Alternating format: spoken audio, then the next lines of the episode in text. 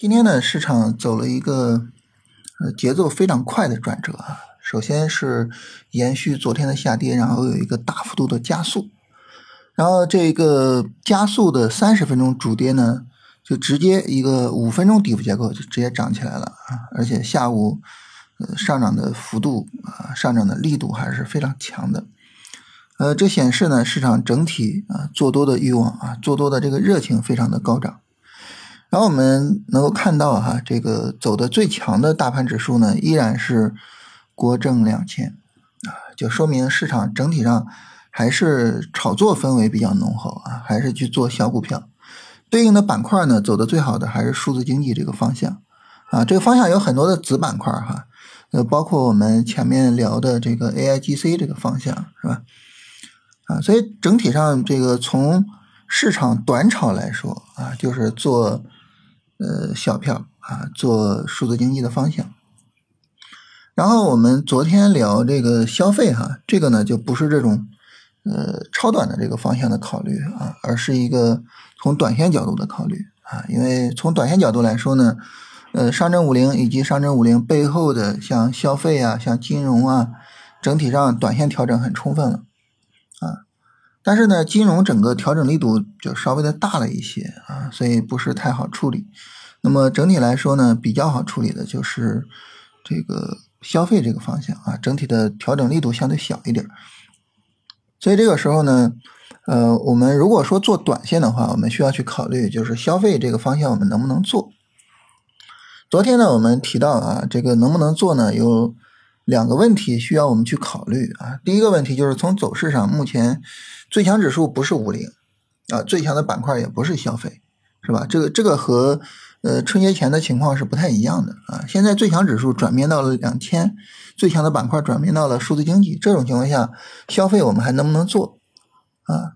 那如果我们去做的话，实际上就等于我们主动的再去做板块轮动啊。我们认为消费后面有可能会轮到啊，有可能会重新走强。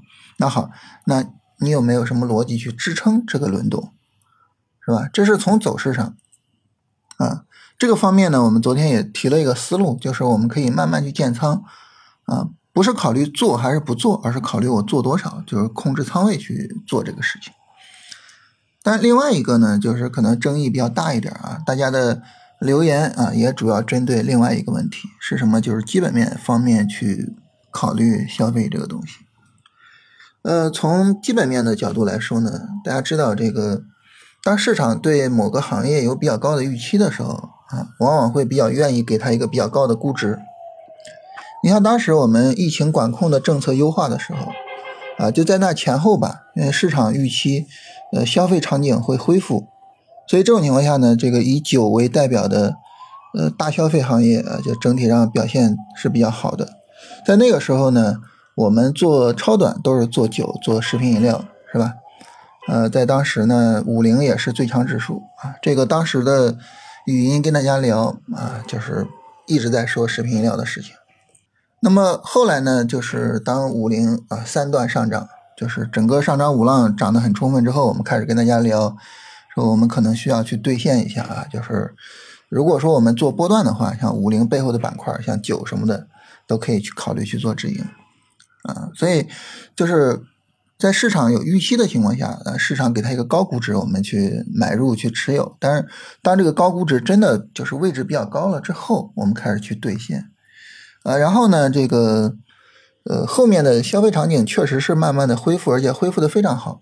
呃，春节期间的消费数据其实远远超出了之前所有人的预期。啊，但是这个时候呢，消费。嗯，不但没涨啊，反而跌了啊！这个呢，就符合大家在评论里面说的这个买在预期啊，卖在事实，是吧？啊，你包括我们之前跟大家聊这个酒和食品饮料的操作，基本上也是这么一个逻辑。但是如果说我们仅仅考虑到这一层是不够的，我们还需要往下再深入的去考虑一层，考虑什么呢？就是当事实出现之后，它的这个下跌，它究竟是？上涨过程中的回调，还是我要转折了？你要去再往更深层次再去考虑一步啊！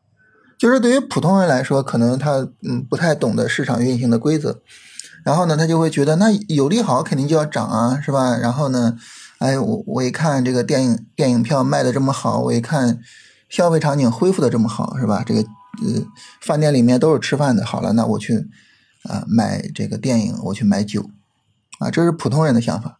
然后我们有经验了之后呢，我们可能有第二层思维啊，就是霍华德马克思给我们强调是吧？我们做股票要有第二层思维，要跟别人不一样。第二层思维呢，就是买在预期啊，卖在事实。但是我们还要有第三层思维，就更进一步的思维，就是当事实出现之后，当市场真的下跌了之后，它能不能做？我昨天跟大家讨论说，消费能不能做，并不是在春节期间我们看到啊消费比较好，然后去讨论，而是消费已经跌了之后，就在它已经跌了之后，这个时候卖在事实这个事儿已经过去了。啊，我们该做止盈已经做了止盈了，该做卖出已经做了卖出了。那么在它下跌之后，这个下跌能不能买？你就这个问题就需要有第三层的思维，就是我们去考虑这个下跌究竟是什么性质的。我我昨天为什么说我不是很理解，就是现在消费这个走势呢？就是因为，呃，我我们可以去查资料去看，就是在这个疫情政策优化前后。啊，很多的证券公司对于未来的这个消费场景恢复，它的一个预期数据，你会发现，就事实数据远远的超出预期。那么在这种情况下呢，消费它会成为，就是或者说它会恢复之前的强势吗？我觉得这个是一个很值得我们去思考的问题，而不是简单说啊，我卖在事实，然后呢？呃，当事实出现之后，它也跌了，然后哇，我卖的很对，然后这个事儿就结束了，不是？